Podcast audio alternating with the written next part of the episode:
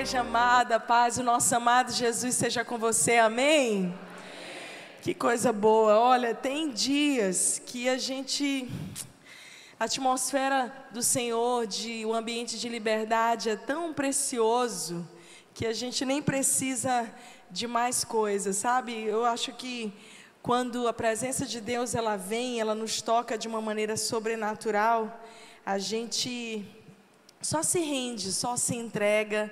E algumas vezes eu venho para o culto e venho cultuar a Deus e eu saio daqui tão cheia de alegria, tão renovada, porque mesmo no momento da adoração, ali mesmo eu já sou fortalecida, curada, restaurada.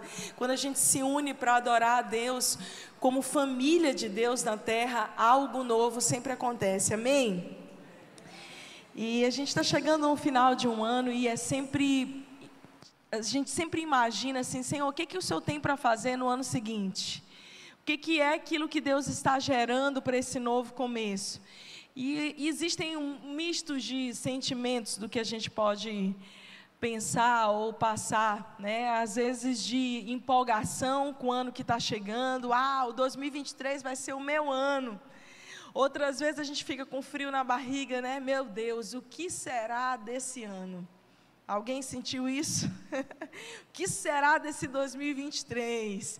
Meu Deus, como que as coisas vão se desenrolar? E se você começar a ligar a sua TV em casa, assistir as notícias na internet, é muito mais comum que você se sinta ainda mais desanimado, ainda mais é, tenso e preocupado com aquilo que está para acontecer. Mas essa manhã eu quero te dar uma boa notícia: a sua esperança, a sua confiança não está em absolutamente nada nem ninguém nesse mundo. A sua confiança, ela precisa estar em Jesus, e essa palavra sempre são as boas notícias para esse mundo. O evangelho são as boas novas de Deus para esse mundo. Amém. Você pode olhar para o teu irmão do lado e dizer assim: Eu tenho boas notícias para você. Jesus não desistiu de você. Existe um plano, existe algo muito especial planejado do Pai para você. E sabe, eu tirei algumas lições de 2022. Algumas lições boas, que mais algumas que eu aprendi esse ano. Como, por exemplo, coisas temporais, coisas materiais, coisas passageiras, não têm absolutamente nenhum valor. O maior valor da nossa vida está naquilo que é eterno, aquilo que nós não podemos sequer pagar para ter e que a gente recebe de graça, como uma boa dádiva de Deus, como a nossa família, os nossos filhos. As grandes coisas que a gente corre o dia a dia para buscar, muitas vezes, isso não, não é o que vai nos fazer feliz, não é o que vai nos fazer completo, mas aquilo que vai nos completar, nos fazer realmente felizes, são coisas que a gente recebeu de Deus de graça. E é interessante que a Bíblia fala sobre a graça como sendo esse favor que nós não merecemos e que todos nós, todos os seres humanos são carentes da graça, para que ninguém se vanglorie, para que ninguém diga, olha, eu mereço mais do que você, eu fiz mais por merecer do que você. A graça é algo que nós nunca vamos poder pagar, nunca vamos poder retribuir. Nós simplesmente recebemos, é um dom gratuito de Deus. E todos os dias eu falo, Senhor, obrigada pela tua graça. Porque nem nos meus melhores esforços eu poderia desfrutar de tão grandiosa graça, favor, no cuidado com os meus filhos, com a minha vida, com a igreja. Sabe, eu sou daquelas que agradece pelo sol que está bonito hoje, pela chuva que caiu e está regando as plantinhas. Eu falo, oh, as plantinhas estão precisando mesmo, Deus. Eu sou dessas que agradece quando estou dirigindo e falo, Senhor, obrigada porque eu tenho um transporte. Obrigada pelos meus filhos que estão dormindo na caminha deles quando eu cubro a noite, eu agradeço. É porque na verdade as grandes coisas da vida, elas estão muito mais do lado de cá do que do lado da multidão. 2022 nos trouxe algumas lições, colocar os olhos naquilo que realmente importa e deixar de lado as aparências.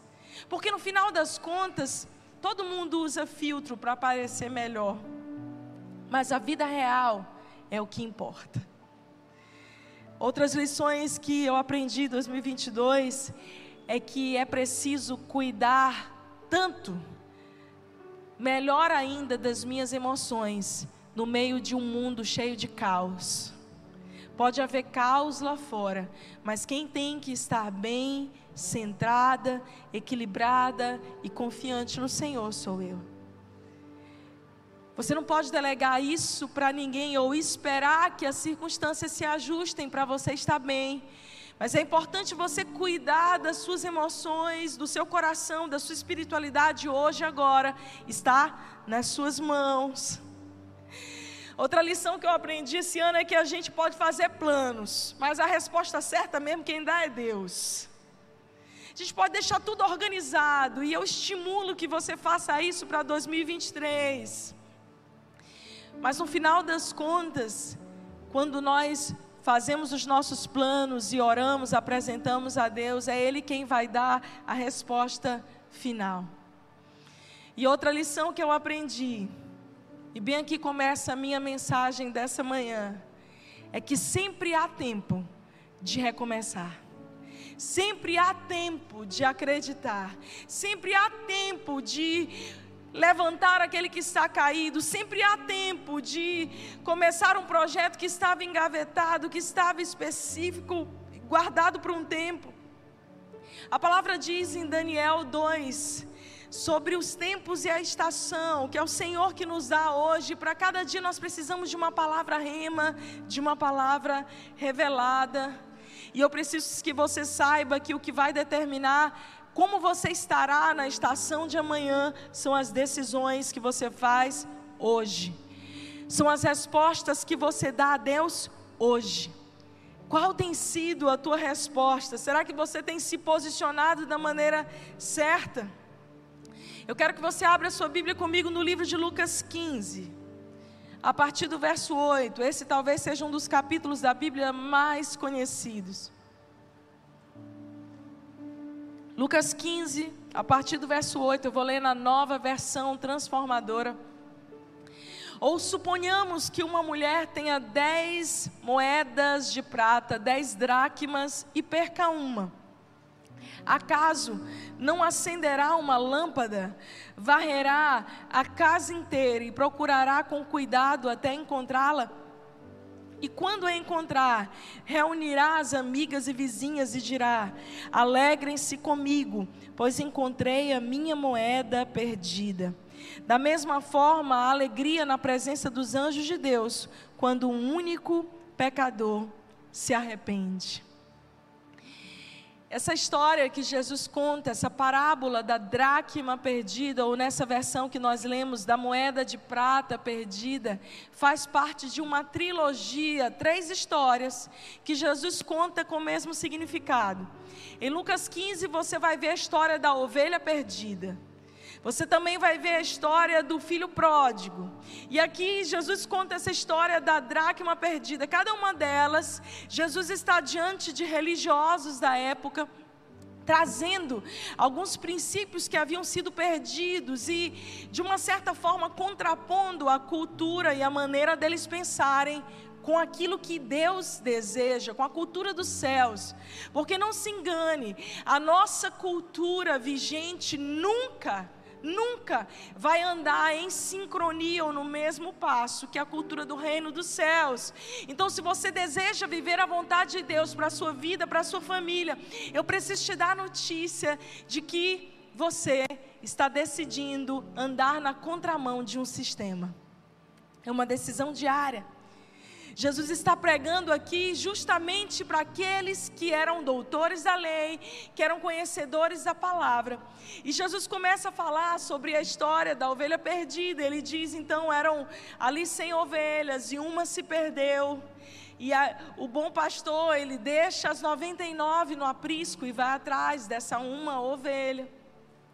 Jesus fala sobre a história do filho pródigo, que é extremamente conhecida no nosso meio, desse filho que resolve pegar e pedir a sua herança antes da hora, e que isso faz com que ele abandone o pai, ele só queria aquilo que o pai podia dar, a herança, e ele vai viver uma vida dissoluta, ele vai viver uma vida louca, é baseada nas suas paixões, prazeres e necessidades, ele perde tudo e volta para o pai arrependido. Mas nessa parábola, Jesus está falando não de alguém que se perdeu e foi embora, não de alguém que se perdeu e foi para longe. Jesus está falando de alguém que se perdeu dentro da sua própria casa. Jesus está falando de valores que nós perdemos dentro da nossa própria casa. De coisas que a gente, talvez na correria do dia a dia, a gente não perceba. Uma das coisas que você vai fazer nesse início de ano, provavelmente é algo que eu sempre faço. Eu sempre faço aquela boa faxina né, de tirar roupa velha, de afastar móvel, de tirar livro velho, da gente dar aquela renovada. E eu não sei se isso acontece com você. Normalmente, quando a gente está tirando, puxando as cômodas de lugar, os móveis, de, tirando as roupas do lugar, a gente fala: Meu Deus, eu nem sabia que isso estava aqui. Eu nem sabia que tinha isso aqui. Olha, gente, às vezes a gente até acha dinheiro dentro do bolso perdido, ou coisa boa. Gente, parece que a gente foi premiado. Quando a gente acha um dinheiro esquecido no bolso, né? É bom demais. E você parece que você fala assim: Meu Deus, eu não consigo achar. Alguns dias atrás, eu tirei a minha aliança, deixei no meu criado mudo. E eu não sei o que aconteceu. Eu acho que na minha agonia de arrumar a casa, de limpar a casa, eu perdi a aliança. Meu Deus, a minha aliança de 18 anos. Gente, eu fiquei muito triste, chorei, eu tentei achar, eu varri, eu joguei luz, mas não teve o que se fizesse. Eu tive que mandar fazer uma outra aliança. Eu falei, amor, amém, glória a Deus. Ano que vem, 20 anos de casado, aliança nova, agora eu quero uma festa nova. Quero celebrar de novo. A gente arruma motivo, né? Tipo, uma boa desculpa. Mas a verdade, queridos, é que os maiores valores da nossa vida, muitas vezes nós perdemos dentro de nós mesmos. E é interessante Jesus falar que essa mulher possuía dez dracmas e ela perde uma dentro da sua própria casa e ela precisa fazer duas coisas interessantes. Ela precisa jogar a luz e começar a varrer. Ela precisa começar a fazer uma faxina, e é bem ali, quando ela joga a luz, quando ela começa a remexer, a fazer uma faxina, e faxina dá trabalho, faxina dá alergia, faxina é desconfortável, e é bem nesse remexer de coisas velhas que ela encontra aquele valor perdido, celebra, dá uma festa. Aquela dracma, né, ou um denário, tinha o mesmo valor que um denário, era equivalente ao salário de um soldado romano de dez dias. Provavelmente era poupança, algo que ela guardava naquelas dez, uma forma de ter uma segurança. E a minha pergunta para você é que, o que, que no meio desse turbilhão de tantas coisas a fazer, de tantos projetos, tantos sonhos, dessa vida frenética que a gente quer realizar, que a gente precisa pagar contas. Ei, meu querido, a, a tua vida não é só pagar boletos. Apesar de que amanhã é segunda e você tem alguns para pagar, é, provavelmente assim como eu. Mas se a nossa vida se resumisse a isso, a nossa vida ia ser muito rasa, muito vazia, muito sem significado. É por isso que Jesus, quando conta essa história da dracma perdida, ele está dizendo mais do que olhar para fora, olhe para dentro, acenda a luz, faça a limpeza que só você pode fazer. Porque algumas vezes nós delegamos para o outro. É o marido que está dando trabalho, é o filho que está dando trabalho, é a minha igreja que não tem esse projeto nessa área, é o governo que está mudando. A gente começa sempre a transferir para o outro a causa da nossa infelicidade, da nossa insatisfação. E eu preciso dizer para você que enquanto você delegar aquilo que só você mesmo pode fazer, que só me, você mesmo pode buscar, que só me, você mesmo pode encontrar na presença de Deus. Para outras pessoas você não vai ser feliz. Nós precisamos entender isso, Deus. No final desse ano ainda dá tempo de jogar uma luz e de pedir que essa luz, Jesus, a luz do mundo, Senhor, vem. Por favor, Senhor, ilumina os escombros, ilumina as vielas, ilumina os cantos obscuros da minha vida, aquelas áreas escondidas que ninguém sabe. Jesus, por favor, vem e entra na portinha escura, naquele quartinho que muitas vezes a gente não, não mostra, guarda a chave e não quer mostrar para ninguém. Eu não sei se vocês já receberam visita em casa, mas quando alguém está chegando na casa da gente, a gente corre para esconder as coisas, não é não? Meu Deus, corre fulano, ainda mais se for visita de última hora, não faça isso, avise. A gente sai escondendo coisa de trás da porta, arrumando, meu, puxa daqui, vai para lá. Que a gente não quer mostrar para as pessoas aquilo que é feio, aquilo que é defeituoso, aquilo que não está arrumado. A gente quer passar uma boa impressão, uma boa aparência. E hoje, grande parte da questão humana diz respeito a mostrar a aparência. Eu quero mostrar que eu estou bem. Esses dias eu vi alguém dizer o seguinte: na verdade, não importa se você tem dinheiro, se você tem sucesso, importa que você pareça que tem. Eu falei, meu Deus, eu estou em que planeta mesmo? Porque não. Veja, o sistema desse mundo vai para um fluxo.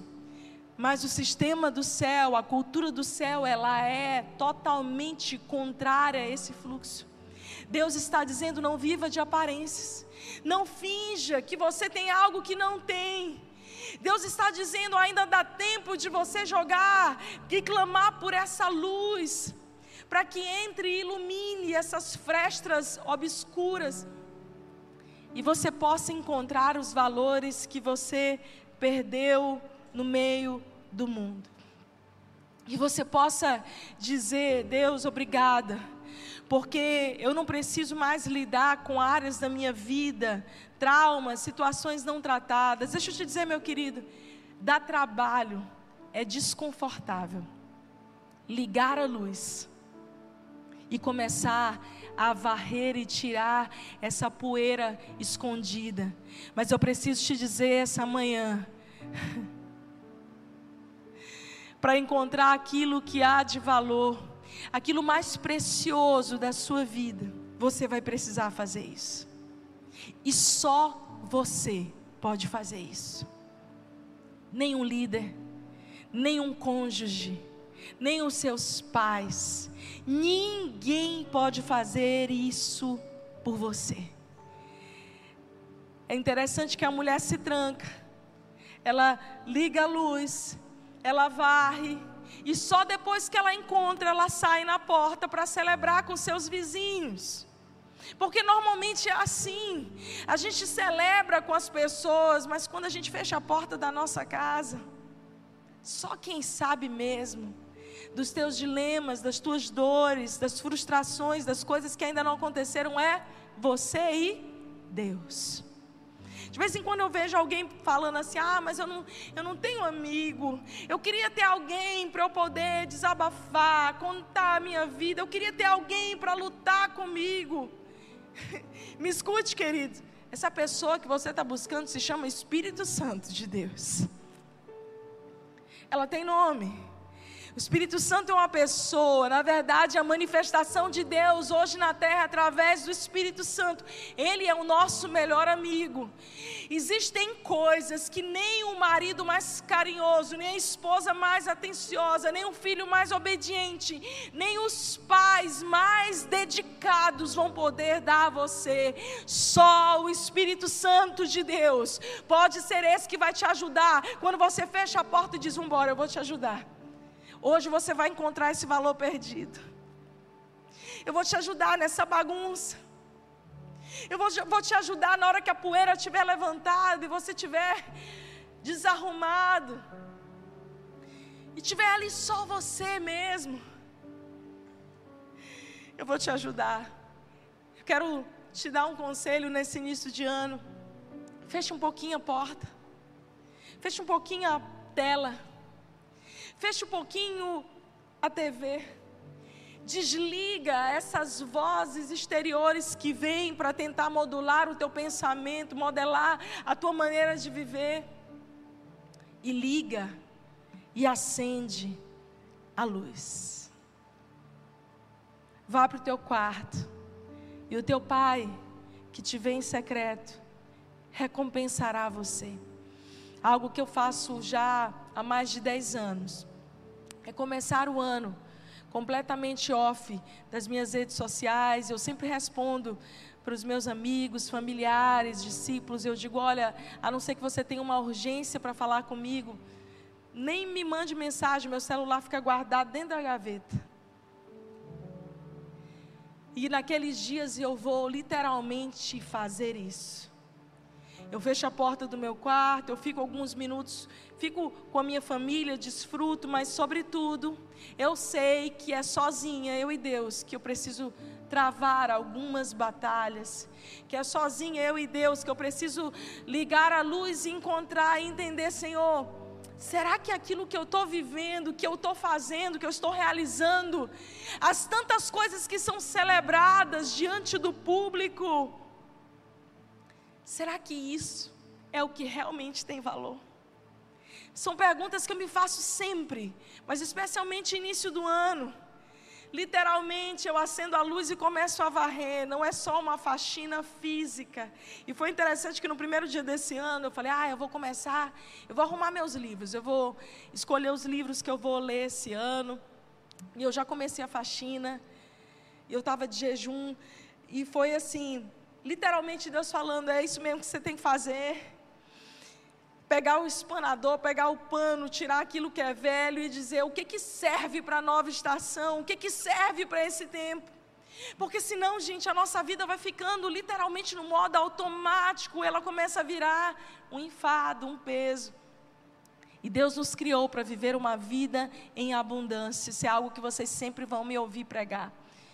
João 10,10, 10, Jesus nos chamou para ter essa vida zoe, essa vida em plenitude inteira. Uma vida em plenitude não quer dizer uma vida sem problemas, sem dilemas, sem desafios, sem noites escuras. Mas uma vida em plenitude quer dizer literalmente.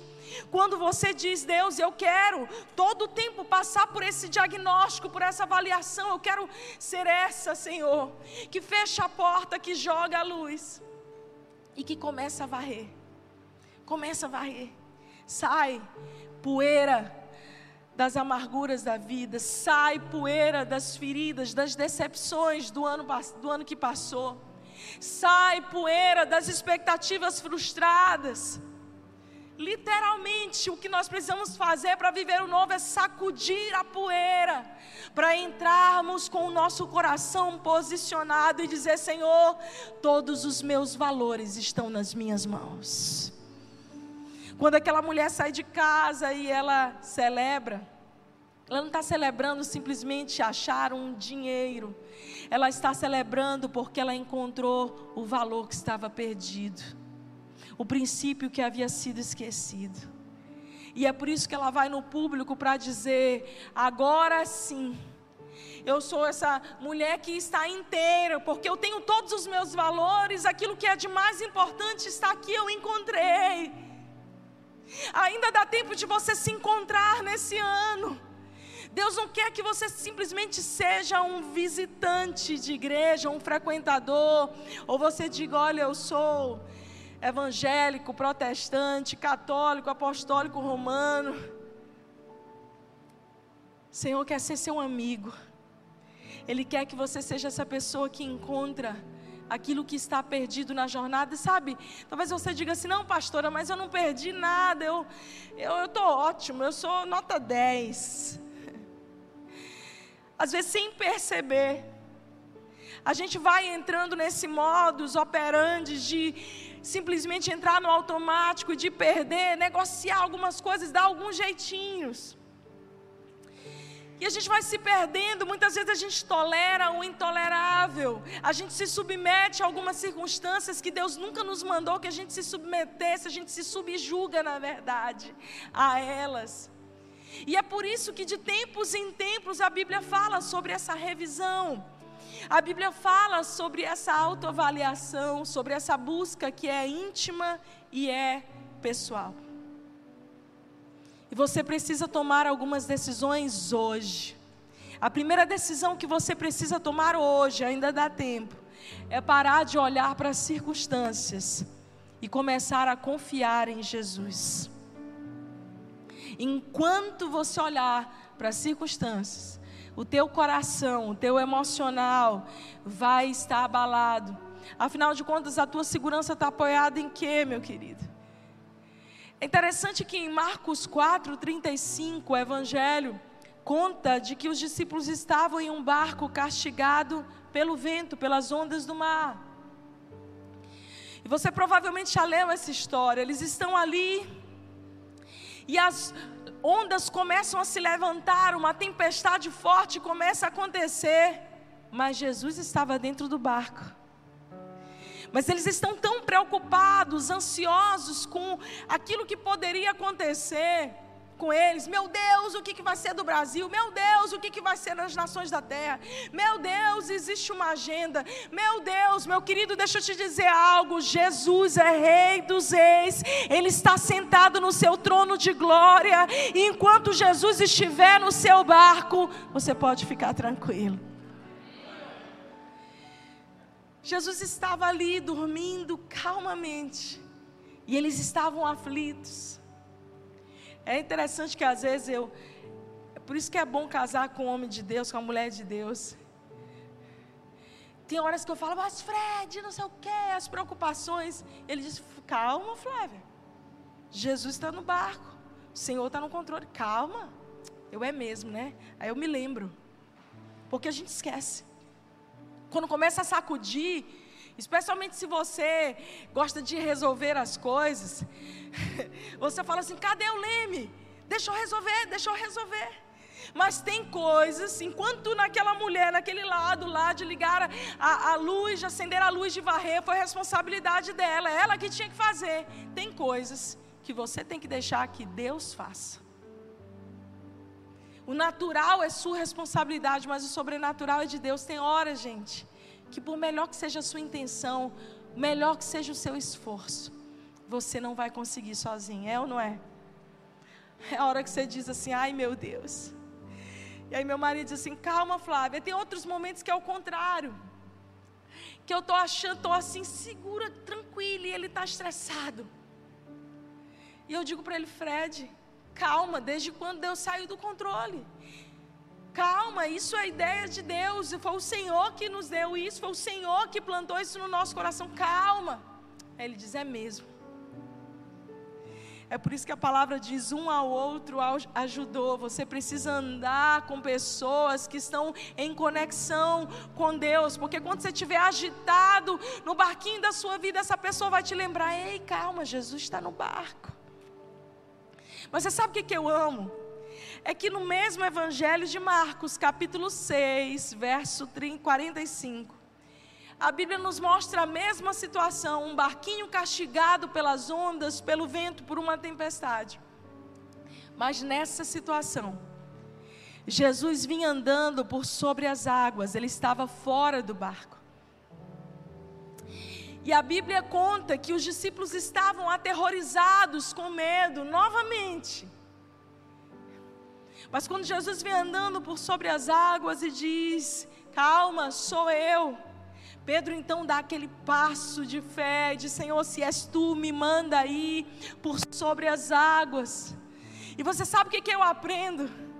É o que o mais importante não é estar num barquinho de segurança. Peraí, eu vou construir o meu barquinho. A nossa vida inteira é tentando construir esse nosso barquinho para colocar a nossa família dentro e dizer: Uau, eu estou seguro.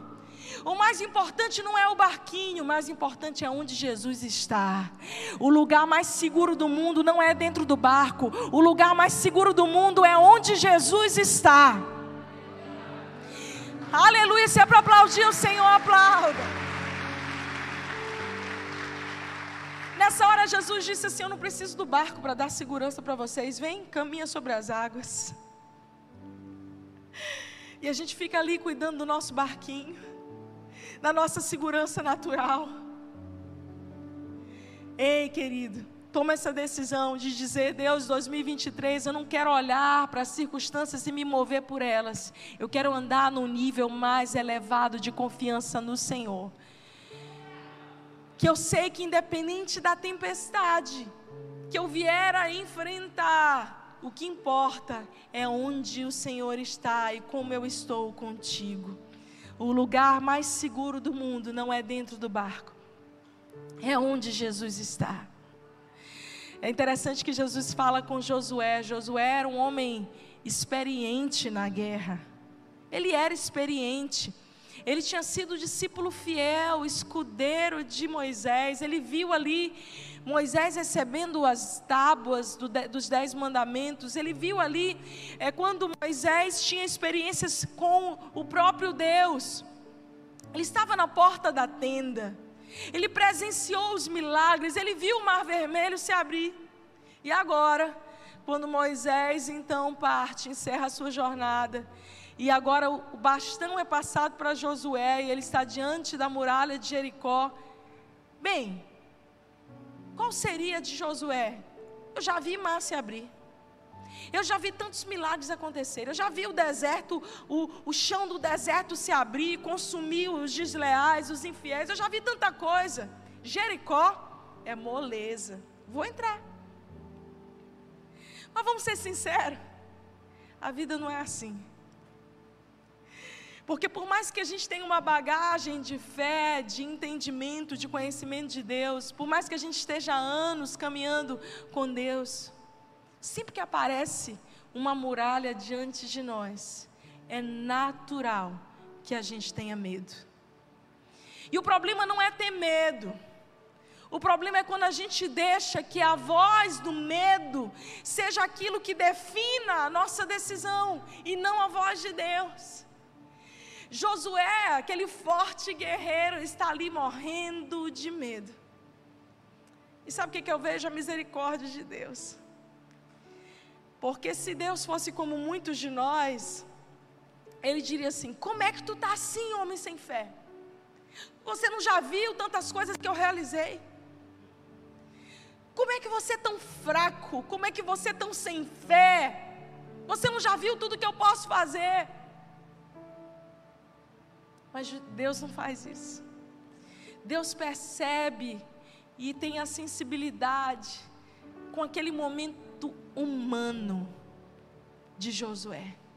Ali não era o guerreiro Josué, ali era um homem que estava diante de uma muralha, que agora tinha uma missão de conduzir o povo e que está morrendo de medo. Deus olha para ele e diz para ele: Josué 1,9, muito esse texto tão conhecido. Não fui eu que ordenei a você. Seja forte e corajoso. Não se apavore nem desanime, pois eu, o Senhor, o seu Deus, estarei com você por onde você andar. Meu querido, Deus sabe quando a gente balança. Deus sabe que por mais maiores experiências que a gente tenha tido, na correria do dia a dia, às vezes uma dracma se perde dentro da nossa casa, dentro do nosso interior. E nessa hora o nosso coração balança, a gente. E agora, Senhor? Isso revela a nossa humanidade, a nossa limitação humana. Você não precisa parecer um super-herói, um super-crente, você só precisa ser um ser humano totalmente dependente da graça de Deus. Senhor, olhe de Josué, calma, fui eu que te falei, seja forte, seja corajoso, eu vou estar contigo por onde você andar. É a promessa de Deus de estar conosco nos nossos melhores dias mas também está conosco nos nossos piores dias. De estar conosco em todo o tempo. Eu quero te desafiar para que nesse ano você tome a decisão de confiar mais em Deus do que nas circunstâncias. Levanta tua mão direita comigo, nós vamos fazer alguns votos essa manhã. Feche os teus olhos e diga bem forte: Eu decido confiar mais em Deus do que nas circunstâncias. Amém. Confiança. Que palavra que tem sido perdida. Se você ler os Salmos, a Bíblia fala tanto sobre crer, sobre confiar, sobre ter paciência, sobre esperar. Mas uma outra coisa que você precisa decidir hoje, a segunda coisa, é construir a sua história com Deus. Construir a sua história com Deus. Biscoito querido, eu amo conversar com pessoas. Mas eu não dou mais conta de conversar com todas as pessoas. É por isso que, glória a Deus, nós temos um time para isso. E é interessante que às vezes eu converso com alguém uma semana e oro, oriento, estou ali com essa pessoa. E na semana seguinte a pessoa me encontra e diz assim: Pastor, eu preciso conversar contigo de novo. Porque agora eu preciso saber o que, que eu faço naquela área. E parece que a gente vive numa eterna dependência emocional numa dependência espiritual, de que o outro escute a Deus e me traga uma palavra de revelação, de que o outro que conhece a Deus possa ser essa pessoa, profeta que vem e me dá o meu destino. É por isso que Jesus fala, um dos seus primeiros ensinamentos: não, não, você quer ouvir a Deus? Fecha a porta do teu quarto e o teu pai que te vê em secreto te recompensará. É você que precisa construir a sua história com Deus no seu lugar secreto, a sua vida de devoção. Você sabe, algumas coisas que você precisa incluir na sua rotina diária. Um tempo de adoração, só você e Deus. Pega um louvor, uma música que ministre profundamente ao teu coração. Mas mais do que essa música ministrar o teu coração, separa esse momento de adoração para que você possa adorar a Deus. Você possa dizer, Deus, o quanto que eu te amo, que eu renovo a minha aliança contigo. São coisas que eu faço diariamente, queridos. Tem um tempo de adoração, eu e Deus. Às vezes não dá tempo em casa, eu vou no carro mesmo. E eu estou ali dizendo para Deus, Senhor, obrigada por esse dia, nesse tempo de adoração. Eu estou ali dizendo para Ele que Ele é a pessoa mais importante da minha vida. Uma outra coisa que você precisa incluir na sua rotina é ter esse tempo de oração conjugada, onde você vai orar por você mesmo, pela sua família, por aqueles que estão ao seu redor, pela sua nação, abençoar pessoas. A outra coisa que você precisa incluir na sua rotina é a leitura da palavra diária. E esses dias eu estava vendo um vídeo do Dandu que eu me lembrei, ele disse isso para a gente no ano de 2005, quando nós moramos em Belo Horizonte. Ele disse algo que eu vi ele viver de fato. E ele sempre ensinou isso. Ele disse: Olha, eu tenho sempre um tempo de adoração, de leitura da Bíblia, de oração. E eu tenho sempre, diariamente, eu dou algo a alguém. Eu exerço generosidade.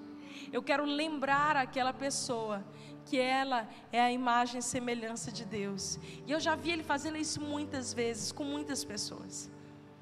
Abençoando de diversas formas, inclusive financeiramente.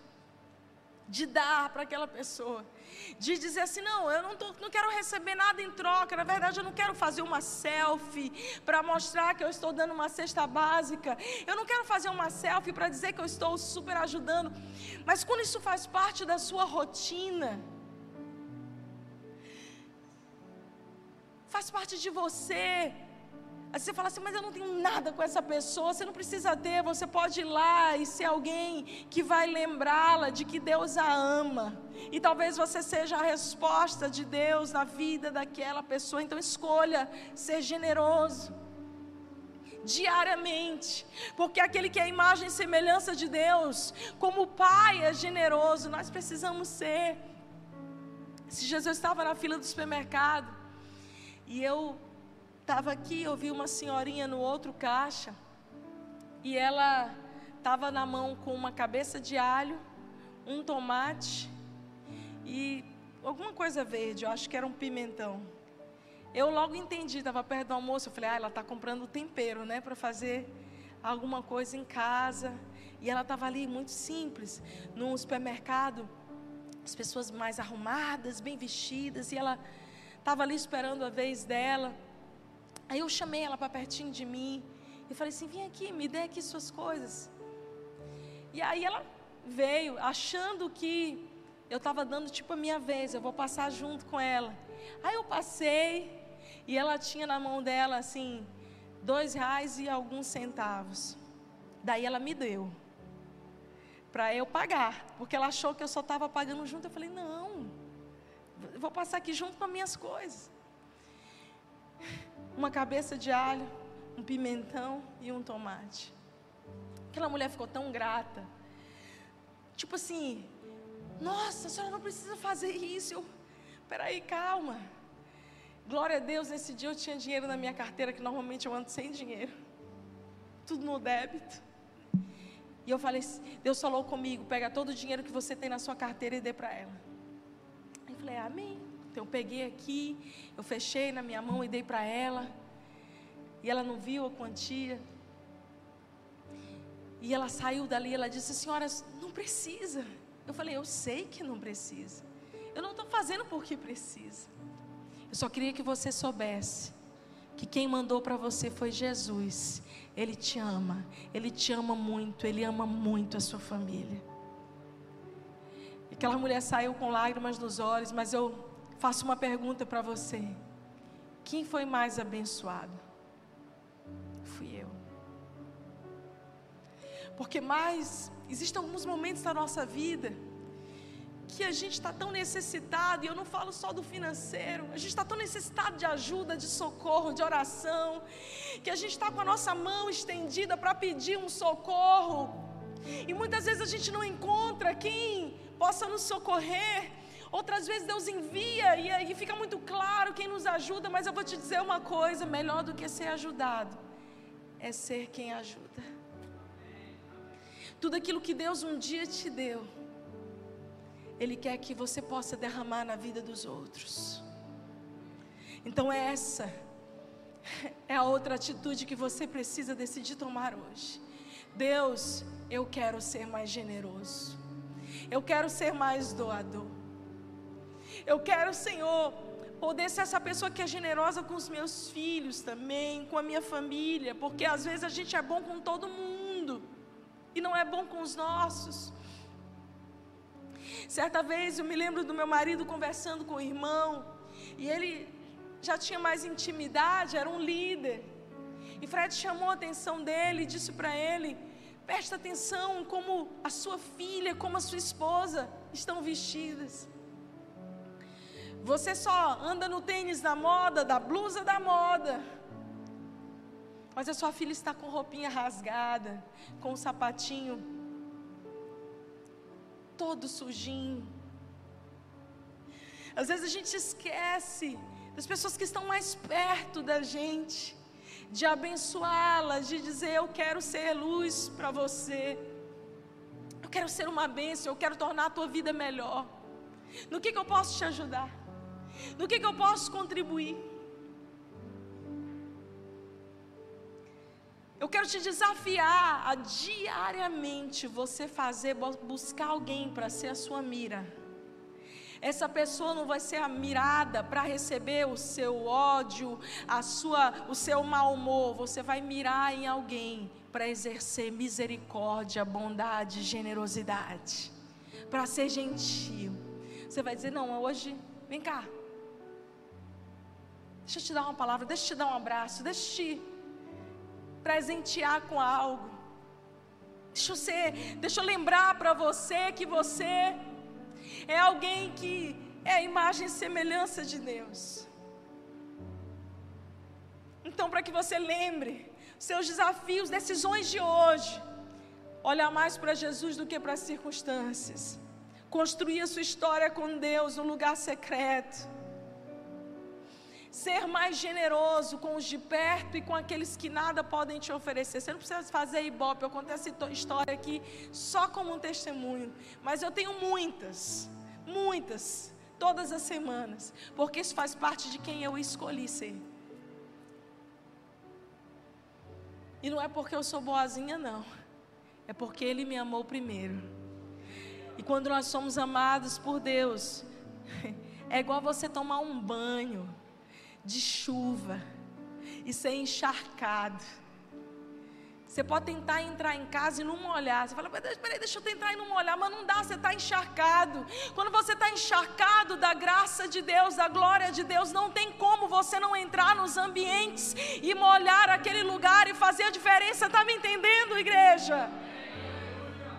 É quem você é, quem você está carregando. A quarta decisão que nós precisamos tomar hoje, ainda dá tempo, é avançar mesmo quando não nos sentimos prontos. Você está esperando o quê? Está esperando o quê? Para avançar, para dar um passo de fé. Gente, deixa eu te lembrar uma coisa. Ei, você só tem uma vida para viver. Não é bíblico reencarnação, tá? Se te contar essa história, não está na Bíblia. A Bíblia fala que cabe ao homem o viver e o morrer, vindo depois disso o juízo. A Bíblia está falando que você tem uma vida e você sabe quantos dias você tem nessa terra, ninguém sabe. Por isso, vive intensamente o hoje. Comece. Ah, mas pastor, e se não der certo, começa de novo, tenta. Cria coragem, se arrisca. Olha para o teu irmão do lado e diz: meu irmão, você precisa se arriscar mais. Tua, tua vida está muito calma. Coragem, seja forte e corajoso. Começar projetos, e se não deu certo, volta, refaz o caminho. Coragem para avançar. Você sabe quem eu admiro demais? Eu amo estudar, pelo menos uma vez por ano, eu estudo o livro de Neemias. É um livro fenomenal da Bíblia para você que quer aprender sobre liderança, sobre como construir coisas. Neemias foi usado por Deus para reconstruir os muros de Jerusalém. Gente, você quer mais um cara despreparado do que Neemias para fazer o que ele fez? Em 50 dias ele construiu os muros de Jerusalém inteiro que estavam queimados. Mas 50 dias antes, Pega um, volta um capítulo antes dessa história, porque o dia da celebração da glória todo mundo aparece para aplaudir. Mas volta um capítulo antes na vida de Neemias quem ele era. Ele não era engenheiro, ele não era arquiteto, ele não era general de guerra, ele não sabia comandar times. Neemias era o copeiro do rei. Ele servia diante do rei. E tem algo aqui que muita gente esquece, porque naquela época essa, esse cargo era de altíssima confiança, era só para os leais, era só para aquelas pessoas fiéis, com o coração certo. O que me faz entender que as grandes pessoas que Deus vai usar para reconstruir muros, para reconstruir cidades, para reconstruir histórias, são aquelas que estão nos bastidores servindo com paixão, fidelidade e dedicação. É esse o seu trabalho, Senhor. Eu quero ser encontrado fiel. E aí, quando Deus chama Neemias, ele não estava nada pronto, não deu, não deu tempo dele fazer faculdade de engenharia, gente. Não deu tempo dele fazer ali o curso, a ESA, e entrar ali, né, para ser qualquer coisa do exército. Ele não tinha experiência, mas ele tinha coração. A experiência ele foi ganhando no caminho. Então olha bem aqui para mim, talvez você diga, pastor, eu não tenho todas as ferramentas, eu não sei como eu vou começar. Comece. Conte com a bênção de Deus. Avance de acordo com uma palavra, aquilo que o Senhor te deu, avance. Saiba que o Senhor é contigo. E você vai viver milagres. Quinta decisão que nós precisamos tomar é não ceder as oposições. Toda vez que a gente começa algo, sempre vem um, sabe, literalmente uma força contrária para nos paralisar. O inimigo das nossas almas não quer nos ver posicionados. E é interessante que quando Neemias se levanta, a Bíblia diz que Sambalate, Tobias, Gersem, os inimigos que aparecem do nada. Tipo assim, Neemias nem conhecia esses caras antes. eles não, eles não estavam nem um pouco importados com Neemias. Mas eles passaram a se incomodar no momento que ele começa a se posicionar. Isso nos mostra que todas as vezes que a gente se dispor a avançar e a fazer algo, sempre nós vamos enfrentar resistências. Uma vez eu estava aqui no final do culto e a irmã me abraçou e disse: Pastora, o diabo se levantou contra mim. Meu Deus, eu estou enfrentando muita luta, muita resistência, pastora. O diabo me odeia. Aí ela falou, falou, falou, falou, se lamentou, se lamentou. Eu abracei ela, ouvi, acolhi. Eu disse para ela: agora me conta uma novidade. Porque essas aí tudo eu já sei. Todas as vezes que você quer viver uma vida na presença de Deus correta, você sempre vai enfrentar oposições, resistências. Para você desistir e ser mais um Zé Ninguém. Mas Deus não levantou Zé Ninguém, Deus levantou homens e mulheres que são servos fiéis para fazerem transformação nessa terra. Quando você achar que você é um Zé Ninguém, você lembra. Eu posso ser só o pozinho ali, como a Bíblia diz, vermezinho de Jacó, mas eu sou filho. Sem Deus eu não sou ninguém, mas você conhece meu pai? Conhece meu pai? Conhece o meu Senhor? Eu sou filho. Querido, ainda dá tempo nesse ano de você tomar algumas posturas, e eu volto para o início dessa mensagem, Lucas 15. Que não vão começar lá fora com grandes projetos. Saí da igreja hoje, resolvi comprar um carro novo, eu resolvi abrir um CNPJ amanhã, pastora. Antes de você construir tudo isso lá fora, está na hora de você ligar a luz varrer um pouquinho, fechar a porta e começar de dentro. Porque essa reforma, esse ajuste, precisa começar dentro do teu interior. Ainda dá tempo de encontrar os valores perdidos, os princípios negociados e aquilo que sem perceber você foi perdendo. Para a gente orar, vou contar uma história. Uma vez, chegou no final de ano, muito difícil. E eu estava tão sem expectativa de futuro, que eu, eu, tipo, se me perguntasse assim, qual é o seu sonho hoje? Eu não sabia responder. E a gente estava num culto, e eu estava do lado de frente nesse culto, e a pastora que estava pregando, ela diz assim: Vamos lá, agora você vai orar, você vai apresentar os seus sonhos a Deus. Acha aí um companheiro de oração, alguém que você ame, e você vai dizer para essa pessoa assim: cinco sonhos seus. Aí eu falei agora, onde é que eu, onde que eu vou me embora? Cadê a porta da rua para eu me embora agora desse culto? Ainda bem que meu companheiro de oração era meu marido. Aí ele rapidamente, ele me falou cinco, acho que ele me falou seis ou sete ele estava cheio de sonhos, cheio de ideia. E aí eu doida para ela dizer amém, irmãos, e não chegar a minha hora de falar. E ele falou para mim, e aí, Flávia? Eu, e aí? É, eu quero viver os sonhos de Deus. Eu quero fazer a vontade do Senhor. Eu espiritualizei, né? Quero fazer a vontade do Senhor. Eu quero viver os sonhos de Deus. Eu quero ir para onde Deus quer que eu vá.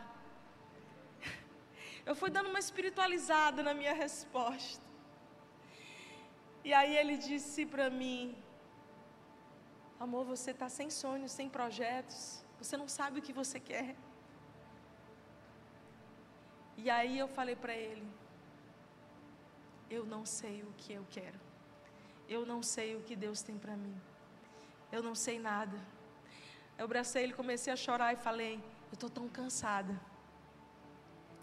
que eu não me sinto capaz de tomar uma decisão hoje. Estou tão cansada.